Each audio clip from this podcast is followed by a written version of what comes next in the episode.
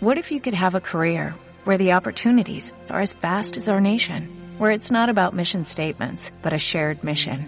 At U.S. Customs and Border Protection, we go beyond to protect more than borders, from ship to shore, air to ground, cities to local communities. CBP agents and officers are keeping people safe.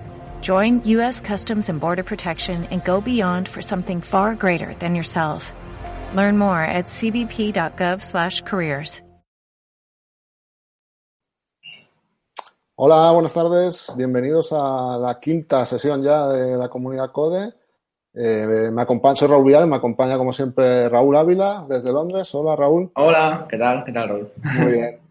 Pues tenemos a, a, Modesto San Juan, que bueno, esta charla es un poco especial porque es la primera que viene a raíz de la típica pregunta que hacemos de ¿a quién quieres liar? Que Edu lió a Modesto y bueno, pues aquí está. ¿Arrepentido Modesto? De momento no, ya veremos cómo terminemos. Pero seguro que no. Vale. Esto fue, Edu, Edu, fue la primera charla y, y, esta es la quinta, o sea que, que bien. Vamos, es la primera vez que tenemos un ponente. Sí. Y nos va a hablar de, del Legacy Code, de ese, de ese código ahí que está, que nos crea tantos quebraderos de cabeza, pues a ver cómo podemos meterle mano y estar más a gusto, ¿no? Sí, sí, sí. Surgió además a raíz de un, de un tuit mm. y, y, dije, ah, pues venga, vamos a hablar de esto. Un tuit de Asier Marqués, de hecho. Pues. El título, es, el título de la charla es Larga, larga, perdón, larga vida al Legacy, ¿no? Sí. Eh, el, el, primer título de la charla es ese. vale. Pues nada, cuando quieras ya puedes compartir y eso, al final de la charla podéis ir haciendo preguntas en el chat de YouTube en directo y luego se las comentamos con Modesto o dudas o lo que sea. Vale, pues vamos Perfecto. allá. Pues venga, ¿se ve mi pantalla? Sí. Ok. Vale, pues vamos a ver. Larga vida al Legacy. Eh, nada, como ya hemos dicho, soy Modesto San Juan. Trabajo en, en AIRA, que es una empresa de. Básicamente nos dedicamos a hacer productos relacionados con el sector de automoción. Eh, no me voy a extender mucho más, pero sí que me gustaría dar un poquito de contexto. ¿Vale? Eh, ahora mismo, por ejemplo, nosotros en AIDA tenemos un par de productos que tienen más de 10 años. Uno es del año 99, pues su primera versión en producción, y otro del año 2005. ¿Vale? Entonces, bueno, lo curioso es que ambos siguen vivos. Uno de ellos estamos intentando dar muerte ya, pero ambos siguen vivos y, de hecho a ellos le queda bastante recorrido, ¿vale? Entonces, eh, bueno, aunque a veces damos la charla en un ámbito muy de leído en un libro, pues esto además de leerlo en un libro, la verdad es que es algo que estamos poniendo en práctica, ¿vale? Son productos de aplicaciones de escritorio, aplicaciones web y cosas así, pero no nos hemos enfrentado a un desarrollo en COBOL o alguna cosa de este estilo, ¿vale? Tenemos cosas viejas, pero no tanto. Entonces, por dar un poquito de, contexto, porque luego, claro, cuando hablamos de Legacy, si me dices esto que me estás diciendo no lo puedo aplicar a mi RPG 400, bueno, lo siento, ¿vale? A, tanto no, no ¿Ok? Entonces sí que me gustaría empezar con una cosa, que, ¿qué es esto del, del, software legacy? ¿Vale?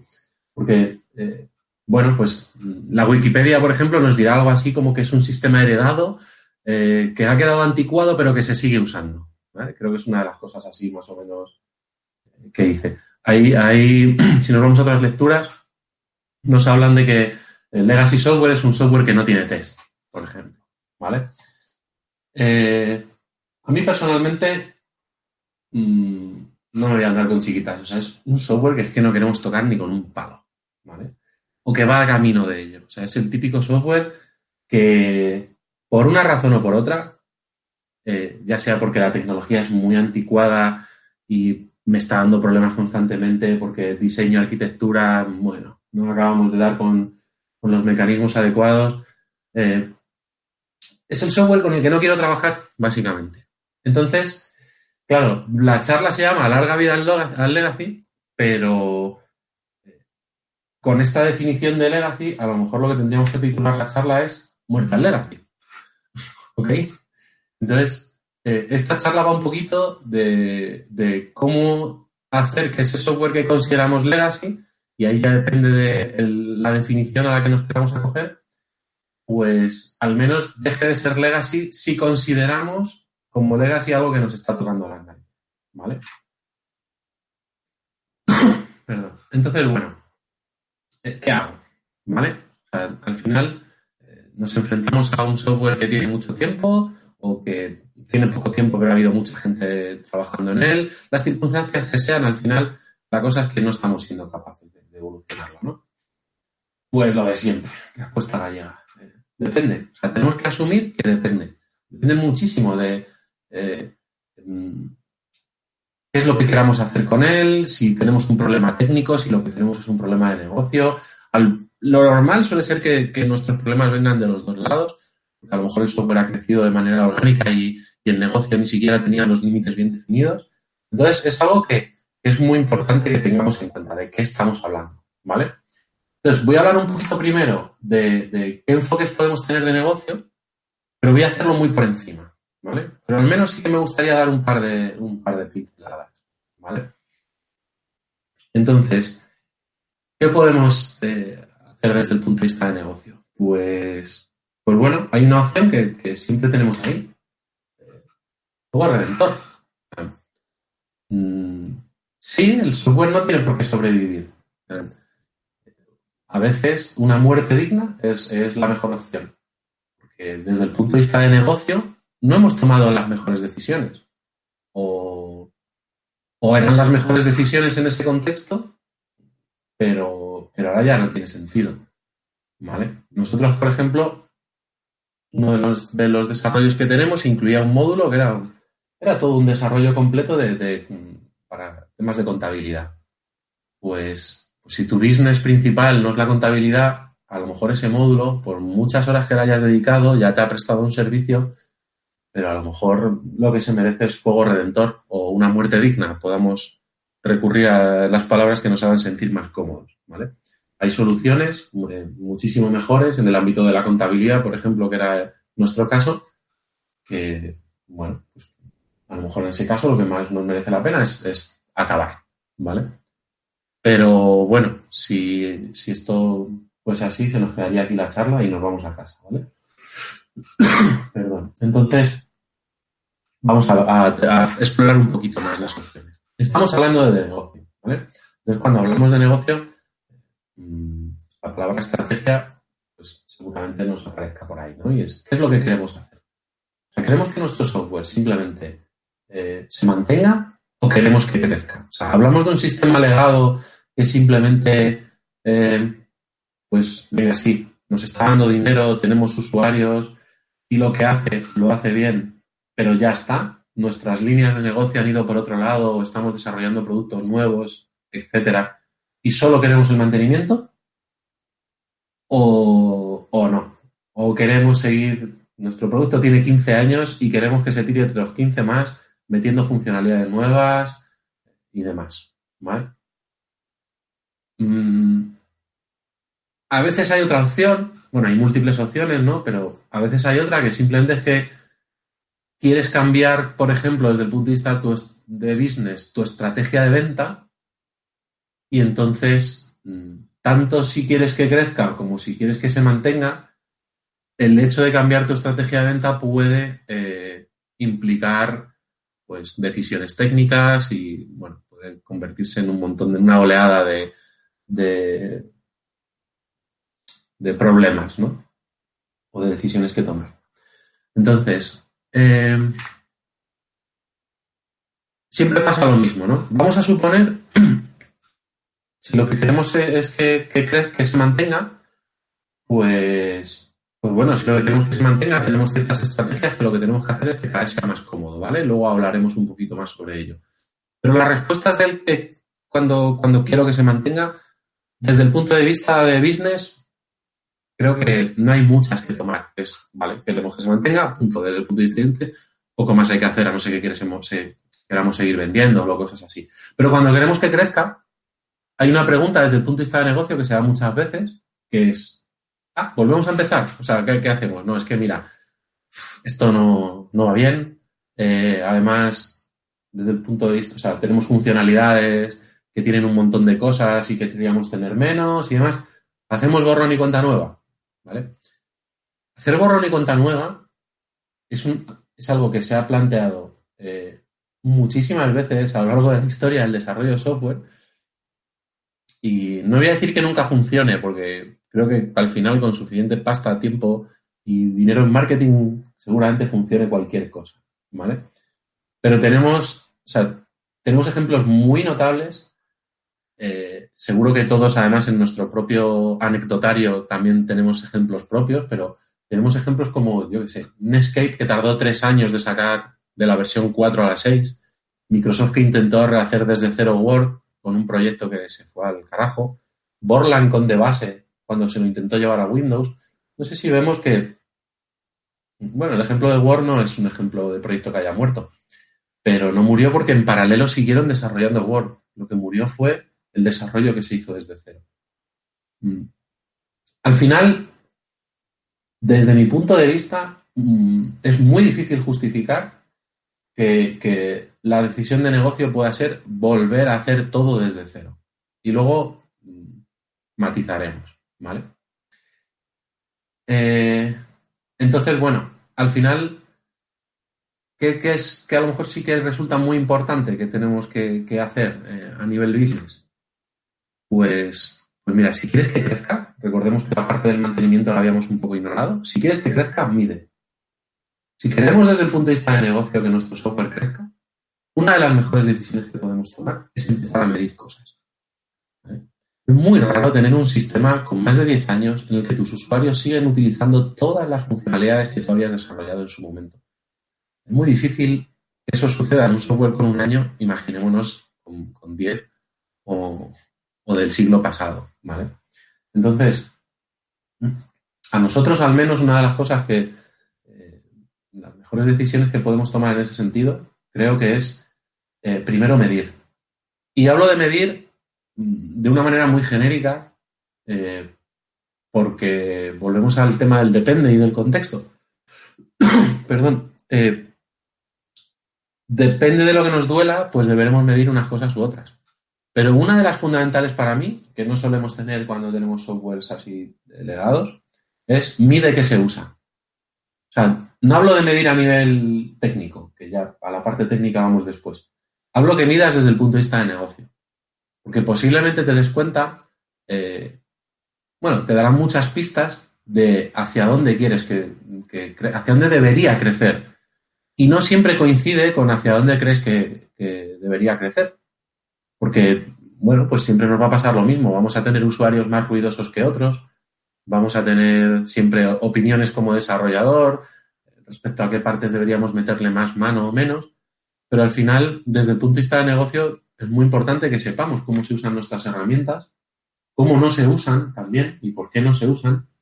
Y bueno, hay muchas técnicas, pero digamos que de las más baratas a las que nos vamos a poder enfrentar sin empezar a hacer focus groups y así con usuarios de verdad y demás, pues puede ser medirlo, ¿vale? Como he dicho, mm, no, quiero enrollarme mucho en la parte de business, entonces, pues voy a pasar directamente al enfoque técnico. Hay que tener en cuenta una cosa, esto es una charla sobre, sobre Legacy. Al final de cada uno de los temas de los que voy a hablar, en realidad hay gente que ha dado charlas de, de una hora sobre cada uno de los temas. Entonces, me voy a mover a lo mejor a veces en unos niveles de abstracción que, bueno, pues ya la gente después, si quiere hacer preguntas, a lo mejor podemos bajar en alguno de los temas más concretos, ¿vale?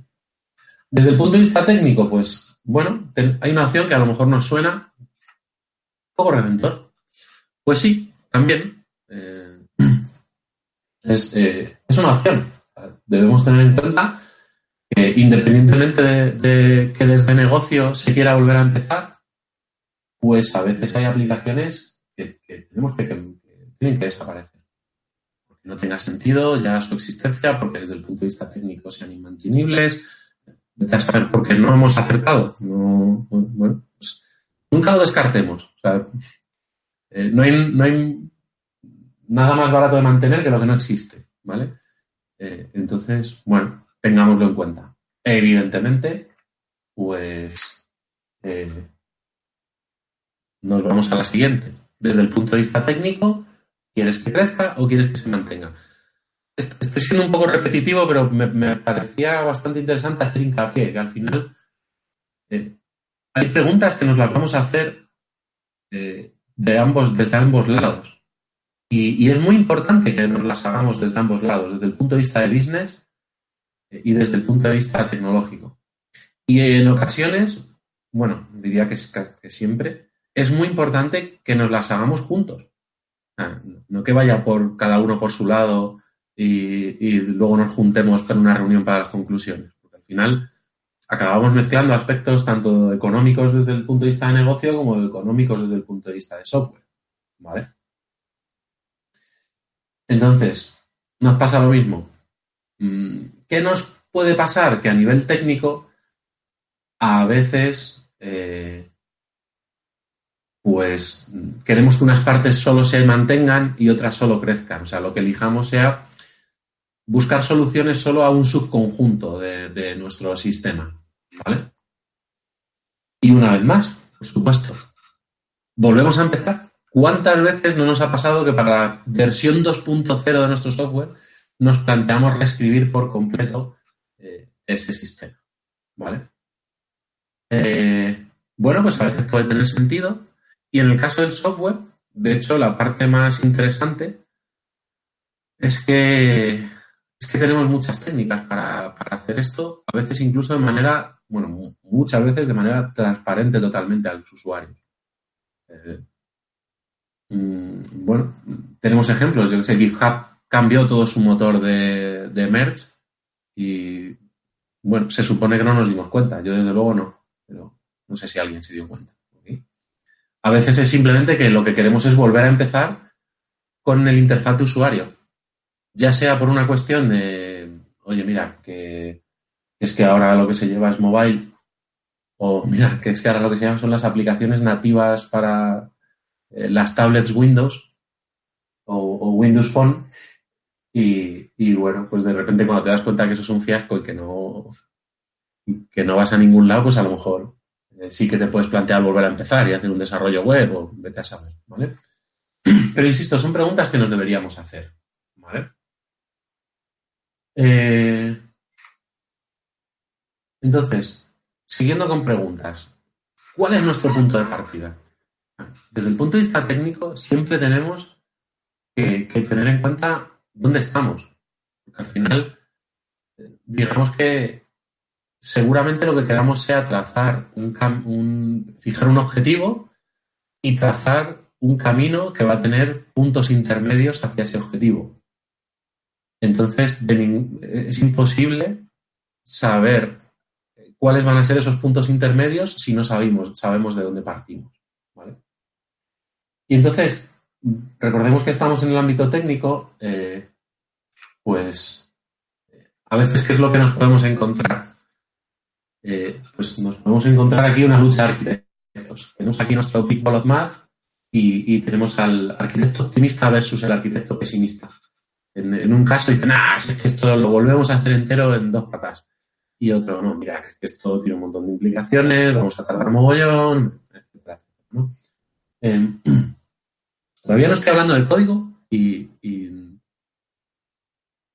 es que creo que antes de empezar a, debatir realmente sobre código, deberíamos hacernos muchas preguntas en esta línea, ¿vale? Porque al final, de las decisiones que tomemos, eh, va a depender bastante, no el éxito o el fracaso, sino lo que nos va a costar conseguirlo.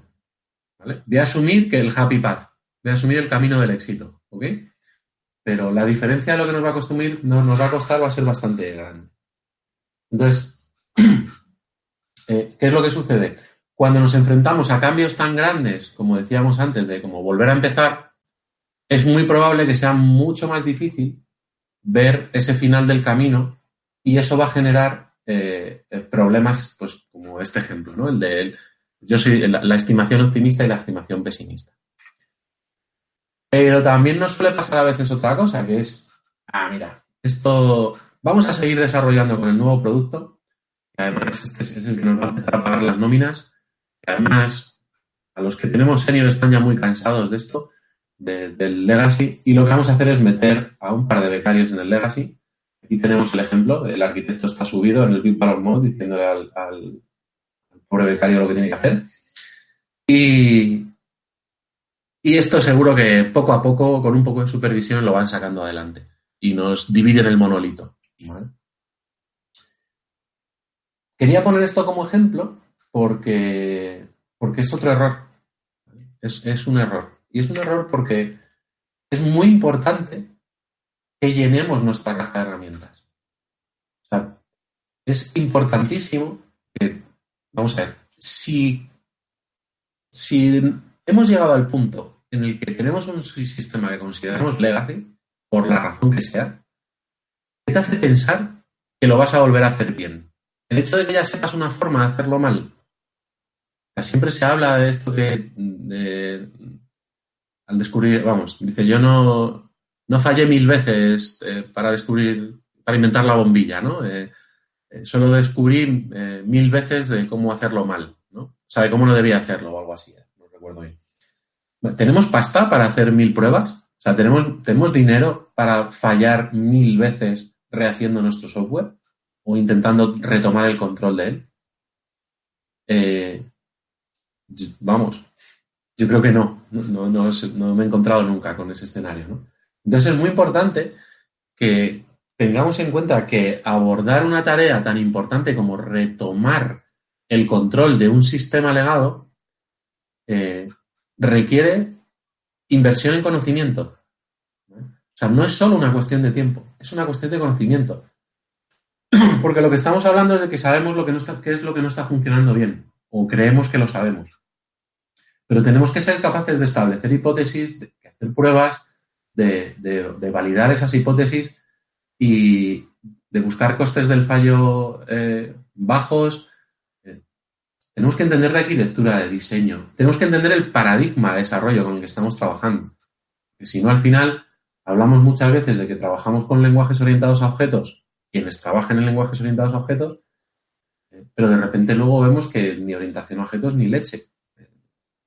Tenemos todo modelos anémicos en el que el concepto de objeto, pues sí, porque pone, pones public class o porque tienes por ahí algo que te dice que eso es un objeto en tu IDE.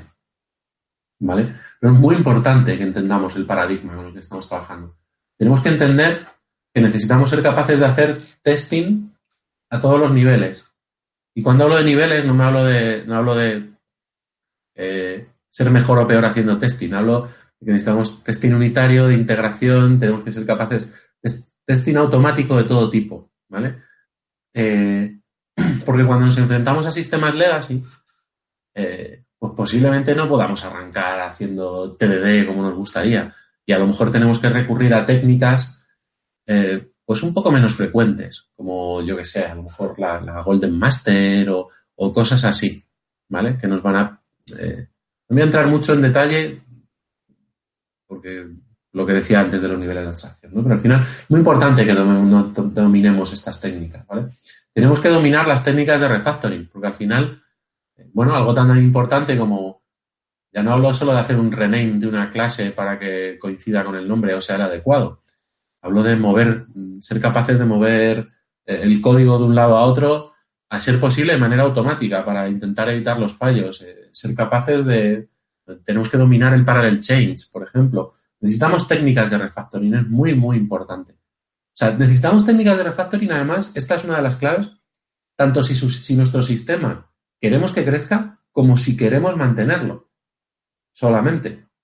Es, es, vital, ¿vale? Y es una de las partes en las que veo que se hace poco hincapié y para mí es importantísimo.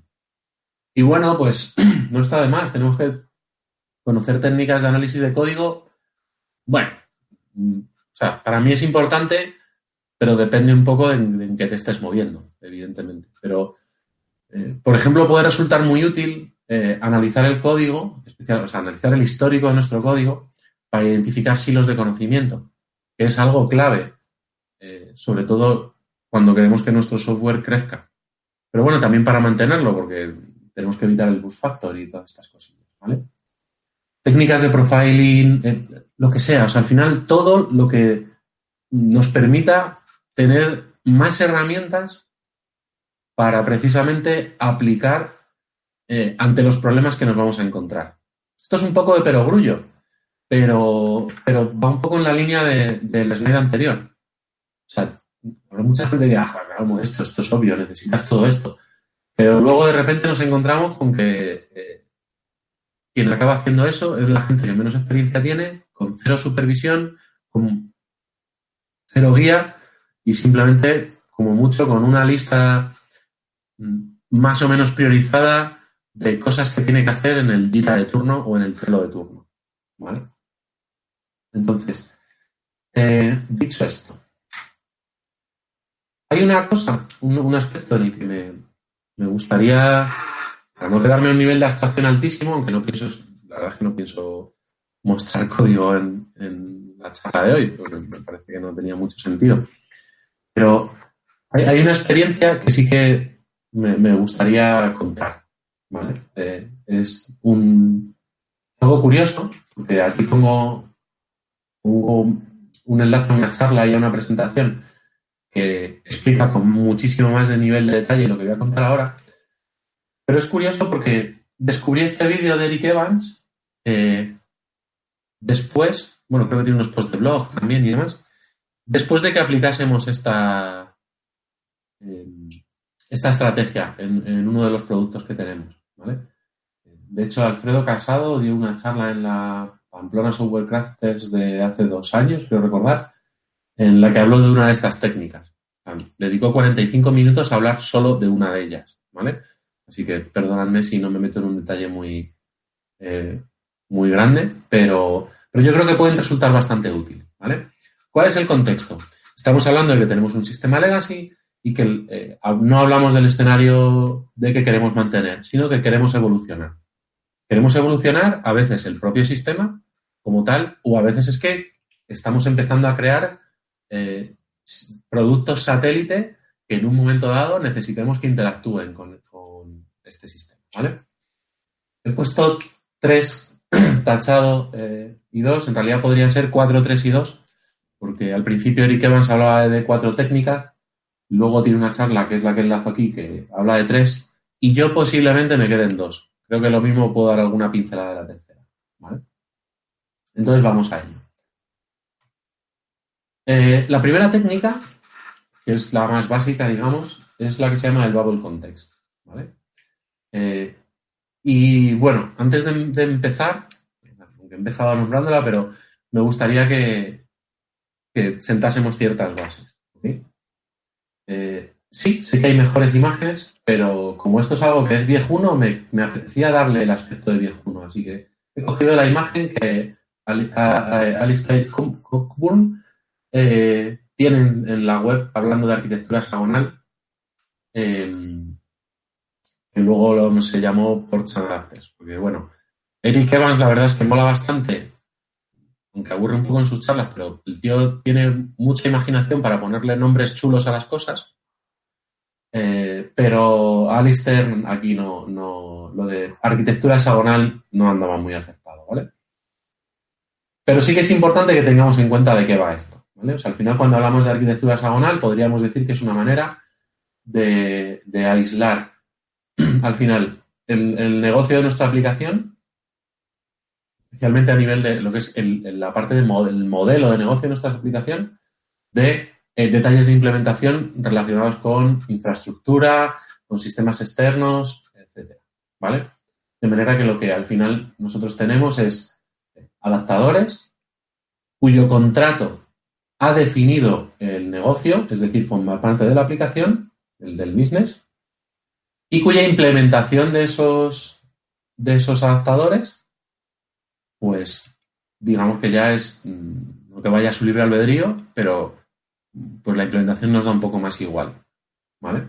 Puede llamar a un sistema legacy, puede llamar a una base de datos, nos da un poco, poco más o menos lo mismo, ¿vale? Dependiendo de, nuestro, de cuál sea nuestro contexto. Y luego hay otro, otro concepto, también con un nombre molón, que tenemos que tener en cuenta, que es eh, las anticorruption layers. ¿Vale? Tenemos que entender que las anticorruption layers son nuestros amigos. Podría haber hablado de, patrones concretos, pero, pero, es que el nombre anticorruption layer es, es molón. ¿vale? Por dar así una pincelada, por quien no sepa lo que es un anticorruption layer, básicamente al final es una capa eh, que lo que hace es aislarnos aislar a nuestro dominio de lo que hay fuera, básicamente. lo que hace es mantener, digamos, los canales de comunicación eh, con nuestro dominio o de nuestro dominio, funciona tanto al interior como exterior, o sea, desde, doble vía, eh, lo mantiene aislado de, la mierdecilla, por así decirlo, que tengamos fuera. No nos importa, ¿vale? Por eso en la arquitectura de ports and adapters normalmente eh, es, es habitual considerar que podemos hacer que un, que un adaptador, bueno, que un puerto funcione como una capa anticorrupción. Aunque no siempre va a funcionar con el objetivo de que sea una capa anticorrupción. ¿Vale? Entonces, dicho esto, volvemos al Babel Context. Eh, Babel Context. ¿Qué es lo que hacemos? ACL es acrónimo Anticorruption Layer. Entonces, Babel Context lo que nos propone es que, que utilicemos un anticorrupción layer mediante una implementación de un repositorio. esto se va a entender mejor con un ejemplo. Y puedo poner un ejemplo real. Nosotros, eh, dentro de nuestra aplicación grande, el, del sistema Legacy, bueno, el, que estaba desde el año 2005, eh, digamos que gestionamos una serie de procesos. voy, a, poner ejemplos concretos para que sea más fácil de, visualizar. Imaginemos que eh, tenemos una parte de la aplicación que se dedica a dar servicio a, un concesionario de vehículos. Y el servicio que da, en este caso la aplicación, es pues, cuando un cliente la visita, mm, quiere pedir información de un vehículo y quiere llevarse una oferta, por poner un ejemplo. ¿Qué pasa? Pues de repente los tiempos cambian y buscamos modelos de, de atender al cliente que no sean eh, sentarle en un pequeño despachito poniendo una mesa, un teclado y un ordenador entre medias y a lo mejor buscamos, pues, por ejemplo, usar una tablet. Usar una tablet en la que a lo mejor pues, hacemos toda esta interacción con el cliente mínimamente dentro del coche, una opción. ¿A qué nos enfrentamos nosotros en este caso? Estoy hablando de un sistema que no tenía APIs públicos y que era una aplicación completamente data-centric, ¿vale? cuando hablo de legacy, hablo de legacy asumiendo que, en este caso, hablo de decisiones que no están del todo, eh, o sea, no están tomadas pensando en la futura extensibilidad de la aplicación y aspectos de ese tipo, ¿vale? Entonces, ¿qué nos permitió recurrir a, al Babel Context? Pues básicamente nosotros pudimos desarrollar la nueva aplicación de tablet eh, intentando aplicar DDD en la medida de que, el, equipo tenía capacidad y conocimiento para hacerlo, eh, aplicando el lenguaje ubicuo del negocio todo lo bien que teníamos definido, redefiniendo incluso eh, el flujo de negocio para adaptarlo al modelo de trabajo con una tablet. Al final trabajamos con una aplicación nueva. Este hexágono que tenemos aquí del New Shiny, pues trabajamos con una aplicación nueva, ¿vale? Eh, pero claro, lo que era hacer la oferta y entregarle la oferta al cliente y que la oferta estuviese integrado en el sistema que tenía todos los procesos, eh, tenía que seguir funcionando. Y no podíamos permitirnos el lujo de reescribir código en, la otra parte, en el sistema legacy, por una cuestión de, tiempo a mercado. O sea, fue por una cuestión de economía, tanto de economía de tiempo como de, dinero de verdad. Eh, y además, debido al estado en el que estaba el sistema, no nos podíamos permitir cambiar temas como el esquema de datos, por ejemplo. O sea, teníamos que respetar completamente cómo funcionaba el sistema antiguo. Pero no queríamos llevarnos, en la medida de lo posible, pues, cosas del o sea, malos vicios del sistema antiguo al nuevo. Entonces, ¿esto qué es lo que nos permite? Pues nosotros definimos nuestro sistema nuevo de manera normal y corriente, definimos un contrato a nivel repositorio eh, que cumpla con las especificaciones que tenemos, evidentemente no podemos repensar el negocio por completo, porque entonces no vamos a ser compatibles con el sistema viejo, ¿vale? Y lo que hacemos es una implementación de repositorio que básicamente lo que hace es conectarse al sistema viejo. dependiendo de cuál seas tu sistema legacy, a veces eso va a ser llamar a un, a un trozo de código a pelo, otras veces va a ser llamar a pelo a la base de datos, hacer una consulta, otras veces va a ser eh, llamar a un procedimiento almacenado, vete a saber, ¿vale? Pero la clave aquí es que tú has sido capaz de, digamos, meter todo tu, tu parte de negocio legado en un, dentro de una burbuja, digamos, y, tu sistema nuevo en otra, ¿vale? Hay que tener en cuenta que esto, eh, pues claro, mm, es solo un paso intermedio, ¿vale? Es algo que debemos tener en cuenta. Pero nos ayudó mucho porque nos permitió en muy poco tiempo, en menos de un mes, nosotros teníamos una aplicación en producción que ya estaba operando con el sistema eh, legado. Y eso es algo que, para nosotros era muy importante, porque teníamos muchas hipótesis que queríamos validar. ¿Ok? Siguiente. Eh, vale, en este caso, lo que se plantea es una capa anticorrupción, una anticorrupción layer, pero para sincronización. ¿Vale? Este es otro ejemplo que también nos resultó bastante útil. Y la verdad es que eh, se, siente uno bien cuando llegas a, o sea, utilizas este tipo de herramientas porque te parece la más adecuada a este tipo de técnica y luego, mm, pues bueno, por aquello del sesgo de confirmación, de repente ves que el IKEA te dice, sí, sí, sí, así está bien hecho. Genial. No sé si tienes razón o no, pero para mí ya está bien hecho porque ha coincidido, ¿no? Entonces, qué planteamiento tenemos aquí? Este lo utilizamos en otra aplicación, ¿vale? En este caso, ¿cómo funciona? Nuestro escenario era, tenemos un producto nuevo, que de hecho se puede vender el producto nuevo de manera completamente independiente al, producto legado que tenemos, ¿ok? Eso implica que tiene su propia persistencia, eh, su propio modelo, por supuesto, sus propias implementaciones de repositorio, etc. ¿vale? En este caso, por dar más referencias, lo que nos encontramos fue que era, sí, sí, muy bien, venga, lo podemos vender por separado, pero leche, tenemos un producto nuevo eh, que también queremos vender conectado al, sistema legado. ¿Vale? Y en este caso, por ejemplo, uno de esos puntos de conexión era eh, los clientes.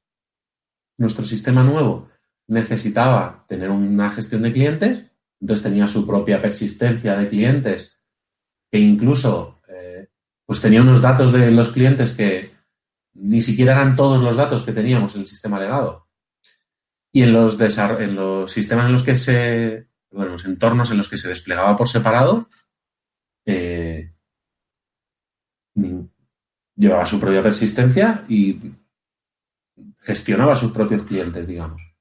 Pero que nos encontramos que cuando quisimos conectarlo al sistema legado, lo que queríamos era trabajar con los clientes del sistema legado. Claro, queríamos trabajar con los, sistemas, los clientes del sistema legado, pero eh, no había una relación uno a, o sea, los datos del, sistema nuevo y los datos del legado no coincidían. no guardábamos los mismos datos, ni siquiera hacíamos las consultas de la misma manera, porque eh, pues de cara a los listados y demás, teníamos en algún caso a lo mejor alguna tabla desnormalizada, da un poco igual no, los, detalles, pero bueno, cosas que nos pasan al final habitualmente en cualquier desarrollo. Entonces, claro, aquí no nos valía solamente con recurrir a un, a Babel Context, porque eh, no estábamos hablando de, digamos, hacer un poco de limpieza a nivel de diseño, usar los nombres del dominio y ya está, y me como con patatas la persistencia que tengo hasta ahora Hablamos de que hablamos de una persistencia nueva con unos modelos de datos totalmente distintos y además, en este caso ya estábamos hablando de que estábamos trabajando con eventos de dominio, mucho poco, pero lo estábamos haciendo, y eso implicaba que, digamos, queríamos ser nosotros eh, los dueños de los datos desde la aplicación. Entonces, ¿qué es lo que nos permitía eh, el Anticorruption Layer como como capa de sincronización. Estas, flechitas que vemos aquí, eh, en nuestro caso, por ejemplo, como nosotros aquí teníamos eh, un sistema basado en eventos que me permitía, pues, por ejemplo, actualizar los datos de un cliente y cosas similares, tampoco igual, eh, lo que hicimos fue crear aquí una pieza de software representada por estas flechitas era un sincronizador.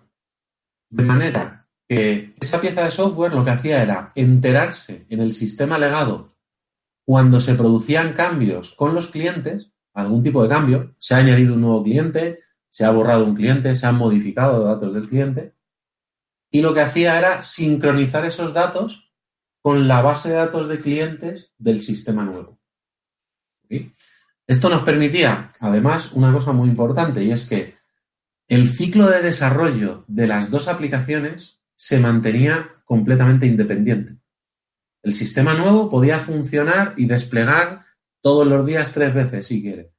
Y el sistema antiguo podíamos desplegarlo a mano si nos daba la gana. Por suerte ya lo teníamos todo automatizado, pero podíamos llevar ciclos de vida completamente distintos. Entonces, por entrar un poquito en detalles de implementación, dependiendo de cómo sea tu sistema, pues podrás tener más o menos oportunidades de hacerlo. En nuestro caso, partamos de la base de que hemos dicho que nuestra aplicación era data-centric. Entonces, como nuestra aplicación era data-centric, eh, dijimos, no, a ver, aquí lo ideal sería que el sistema legado empezase a lanzar eventos de dominio y, entonces el sistema nuevo los escuchase y, genial. Y vamos, nos ponemos ahí la, pegatinita de que somos bien iguales. Pero no teníamos esa capacidad para empezar porque eh, los puntos en los que se hacían modificaciones relativos al, relacionadas con el cliente ni siquiera podíamos considerar que era un punto único. Solamente había un punto en el que podíamos considerar que era único, en la base de datos. Entonces, en nuestro caso, como una medida que eso sí decidimos que iba a ser temporal, pero, pero que nos permitía avanzar y seguir desarrollando, lo que hicimos fue que nuestro sincronizador, lo que hicimos fue, eh, mediante triggers, detectar los cambios en la base de datos para que nuestras, aquí nuestra piececilla de las flechitas, nuestro sincronizador, lo que hiciese fuese eh, captar esa, o sea, detectar esos cambios, aplicar una transformación de los datos para adaptarlos al, al modelo de negocio de la nueva aplicación y lanzar eventos de dominio. De manera que la nueva aplicación ya podía trabajar con los eventos de dominio con los que ya estaba trabajando. Esa es otra parte muy interesante. A nivel, digamos que tú, ah, hemos, lo único que hicimos fue crear realmente un anticorruption layer que funcionaba, no voy a decir fuera de las dos aplicaciones, funcionaba fuera de la aplicación nueva y casi fuera de la aplicación vieja, exceptuando que teníamos que meter ahí ese punto en medio del trigger. Entonces, este, este, mecanismo resulta bastante útil. En este caso hablo de triggers, en, otros, en otro caso que relacionado con otro producto, directamente lo que hacíamos era leer los logs de la aplicación. Teníamos un sistema con el que nos teníamos que, que integrar y lo único que teníamos acceso era a logs de texto muy bien estructurados, eso sí, y muy detallados. Pues lo que, lo que hicimos fue lo mismo. Te haces una capa anticorrupción que te va a hacer de sincronizador de datos, el que lo que haces es coger los datos viejos y los nuevos. Cosa muy importante a tener en cuenta en este caso. Las sincronizaciones no son gratis. Y las sincronizaciones tienen un componente de negocio importantísimo, porque cuando hablamos de sincronizar, hablamos de, eh, de conflictos de sincronización. Y los conflictos de sincronización no debería ser un técnico el que decida cómo se resuelven. Lo puede decidir en el ámbito técnico, pero al final es negocio quien debe determinar qué dato machaca a cuál, qué tipo de verificaciones deberíamos hacer, etc. ¿Vale? Esto es algo bastante importante. Eh, vale, hasta aquí el, segundo. Así que vamos a por el tercero, que sí que me da tiempo. Este es, eh, mm, en la charla de Eric Evans lo, lo considera solo uno, en un seminario anterior que hizo lo dividía en dos, ¿vale? Entonces yo lo voy a tratar como dos y de hecho esto ahora mismo, por ejemplo, describe algunos de los pasos que estamos empezando a dar y que tenemos planificados dar en nuestro sistema. Y nos está dando también muy buen resultado. ¿De qué se trata? Pues la evolución natural.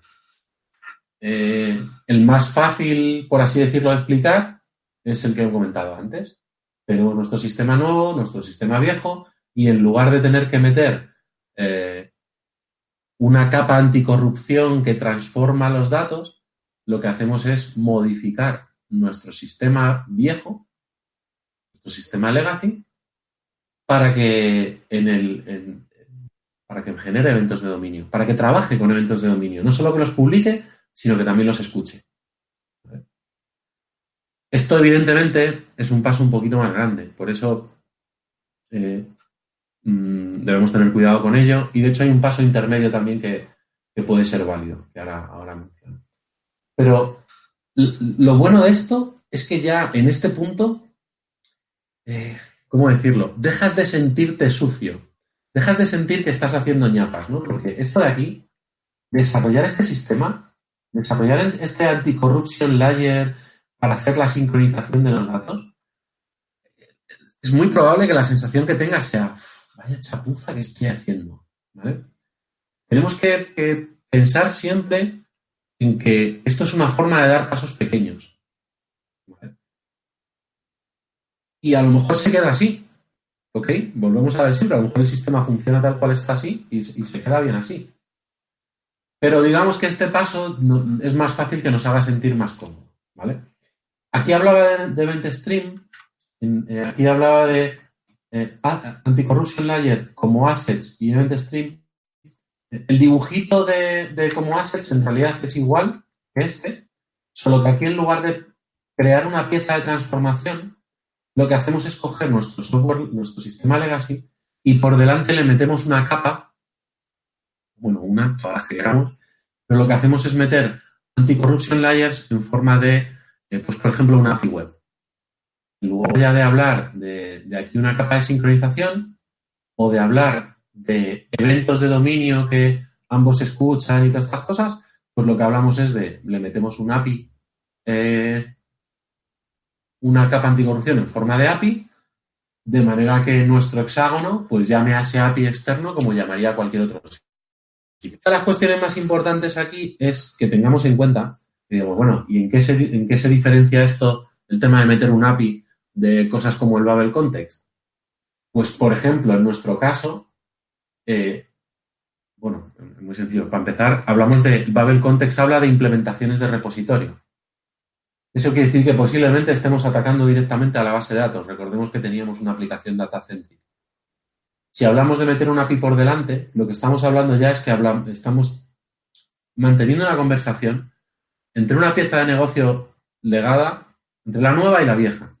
Pero hablamos de una conversación de negocio, no de una consulta de datos. Y eso es un paso muy importante. Y, poco más, porque como he pasado, a pesar de pasar muy deprisa por encima de todas, llevan más de 45 minutos, esta es un poco, eh, digamos, la forma en la que nosotros estamos abordando ahora mismo el hacer que este software que tenemos desde el, que tenemos desde el 2005, con decisiones bien tomadas y decisiones no tan bien tomadas, pues podamos evolucionarlo y crear productos nuevos.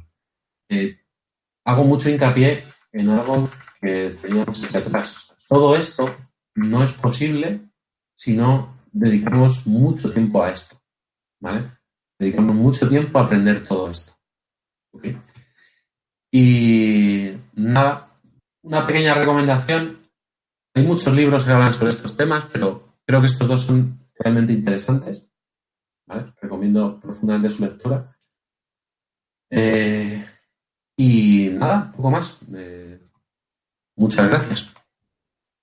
Vamos a ver. Vale. Muy ¿Se ve? Sí, ya está. Vale, Vale, perfecto. 47 minutos. Muy bien. Además ha ido todo técnicamente muy bien, que es una cosa que siempre nos da miedo, que, pase algo. Ya hasta, hasta ahora nunca ha habido problemas con eso, así que muy bien, la verdad. ¿Habías dado, Modesto, alguna charla de este tipo así, sin gente delante?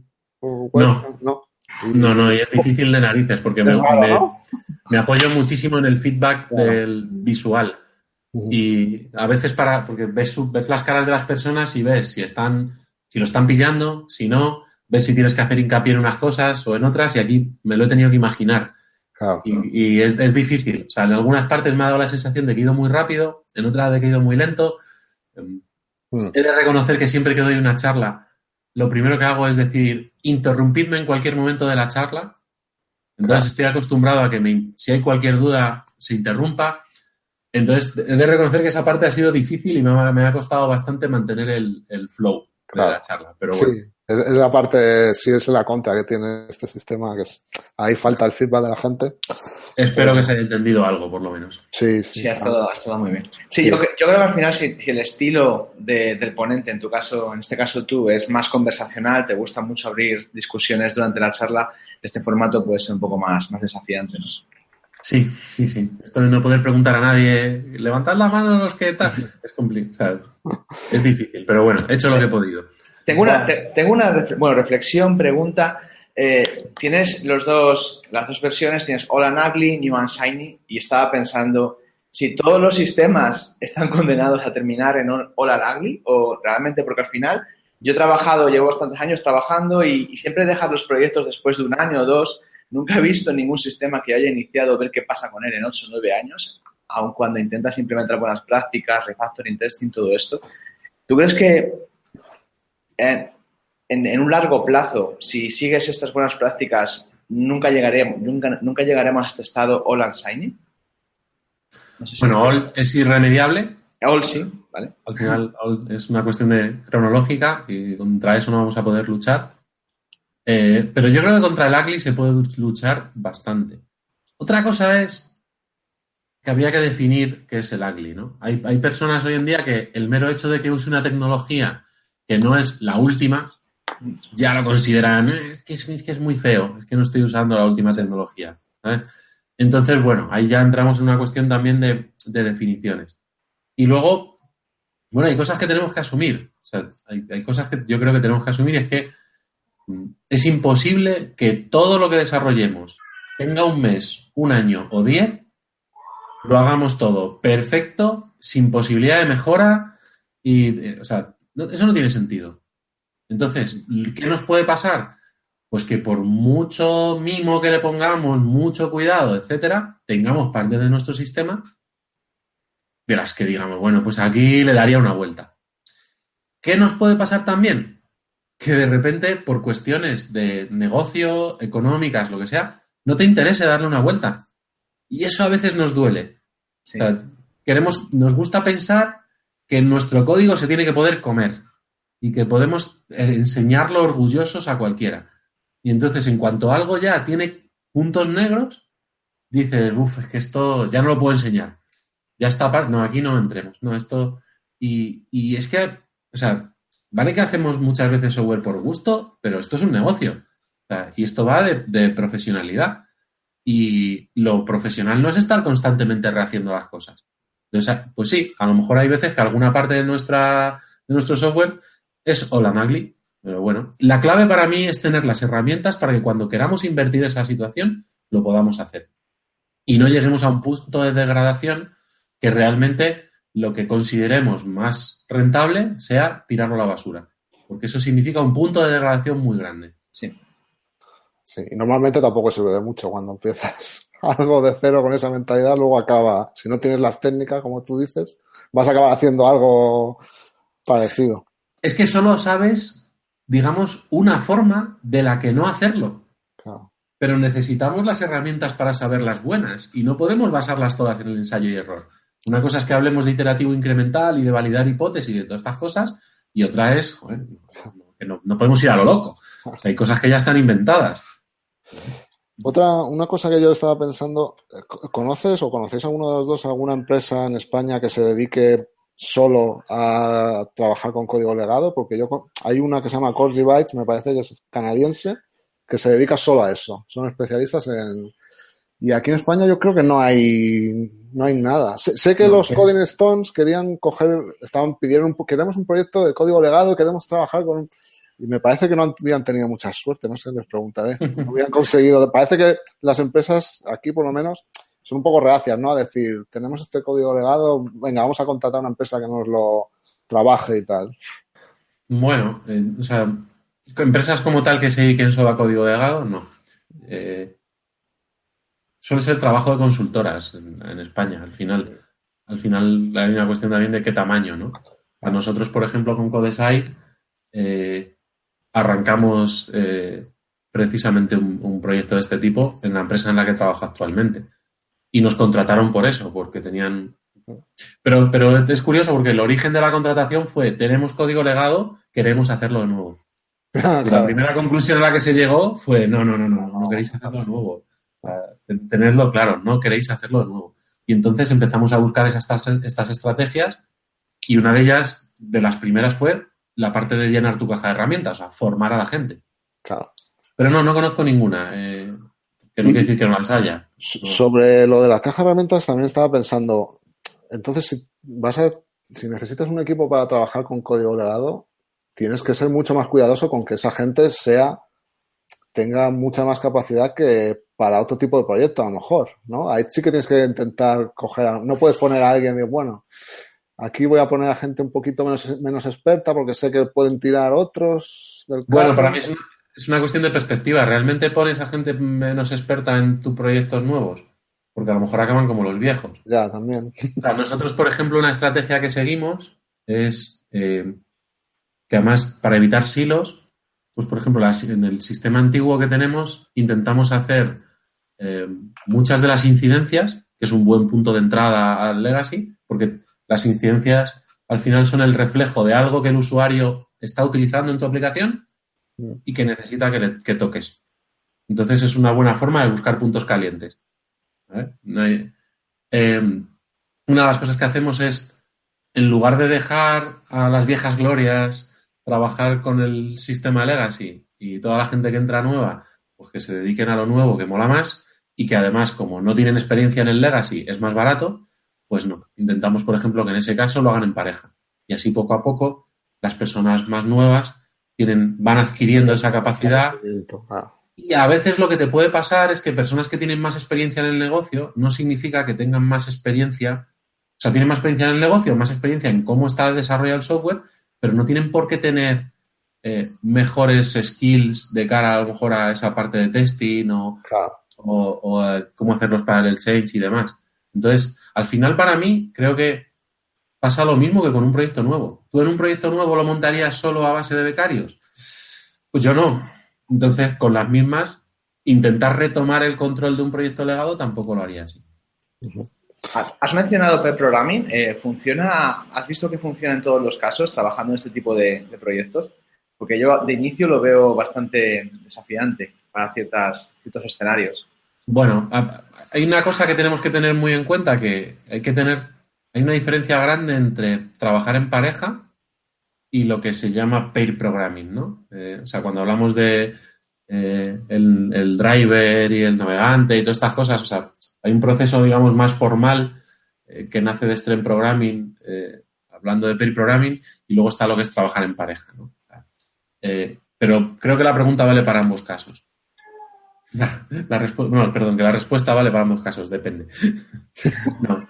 nosotros, por ejemplo, hacemos bastante pairing. Y hacemos bastante pairing porque hemos, a nivel empresa hemos sufrido problemas grandes de silos de conocimiento y el pairing nos ayuda a resolverlos. Eh, ¿Todo el rato hacemos pairing? No. ¿Hay gente que no puede hacer pairing? Pues también nos pasa. Hay personas que no se adaptan bien a hacer pairing. Y hay problemas que no se, que, al final, a lo mejor, yo qué sé, tienes una persona que no se adapta bien a hacer pairing porque pairing requiere no solamente skills técnicos, también de comunicación y no somos todos iguales y demás. Entonces, no, la respuesta es no, no siempre funciona creo que no hay ninguna práctica que siempre funcione en realidad. Creo que hace poco había un debate sobre pay input request, no sé qué y tal. Está claro que, no son excluyentes, son complementarias y demás. Creo que ninguna funciona. Por mucho que nos empeñemos, no vamos a conseguir que siempre funcionen todas. A nosotros nos, funciona bastante bien. Pero a veces lo que más nos funciona mejor es una code review, porque es de algo que ya, ya lo conoces. ¿Vale? Entonces, es un poco Vale, en el chat de YouTube no ha habido ninguna pregunta como tal, ha habido un par de comentarios. Urietzel dice que, que, que esta- la historia de su vida es esa de llegar a un proyecto e intentar hacerlo de nuevo. O sea, que creo que ha sufrido bastante. Y Sidro comenta que una de las cosas que le ha quedado clara es que los programadores somos escarabajos peloteros. O sea, que Los arquitectos. ha hecho los arquitectos, creo, ¿no? Arquitectos. Sí, a lo del arquitecto iba un poco, era un poco con saña ahí, pero, pero bueno.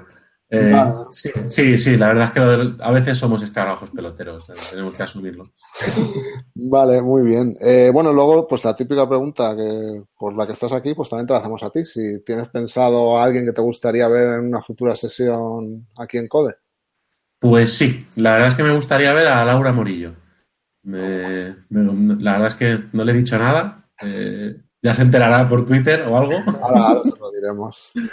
Pero sí, sí, sí. Me gustaría ver por aquí a Laura Morillo, que me parece que es, eh, tiene cosas muy interesantes que contar y de un espectro bastante amplio de, de temas. Así que espero verla por aquí pronto. Pues le lanzaremos el reto a ver si se anima. Muy. Vale, muy bien. Pues nada más en principio, ¿no? Eh, tenemos ya preparada la sexta, ¿verdad, Raúl? La, la Sí, próxima la, sesión. la siguiente charla será el 17 de mayo. La hora creo que la misma, la misma que esta, o sea, las 7 horas central europea. Ujú. Y tendremos hablando con nosotros a Leonardo Micheloni, que nos hará una introducción a Cosmos DB, que es una base de datos distribuida en, Azure. El título de la charla es Un viaje por Cosmos DB. Y, y nada, desean Bueno, aprender sobre esta tecnología. estupendo. Pues entonces nos vemos ese día. Y nada, Modesto, pues muchas gracias por participar y por aportar los, tus conocimientos en el código legado.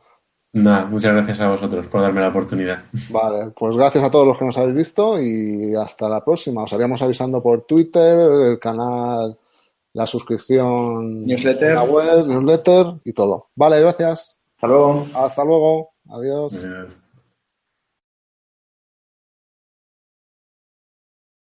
O'Reilly Auto Parts puede ayudarte a encontrar un taller mecánico cerca de ti. Para más información, llama a tu tienda O'Reilly Auto Parts o visita oreillyauto.com.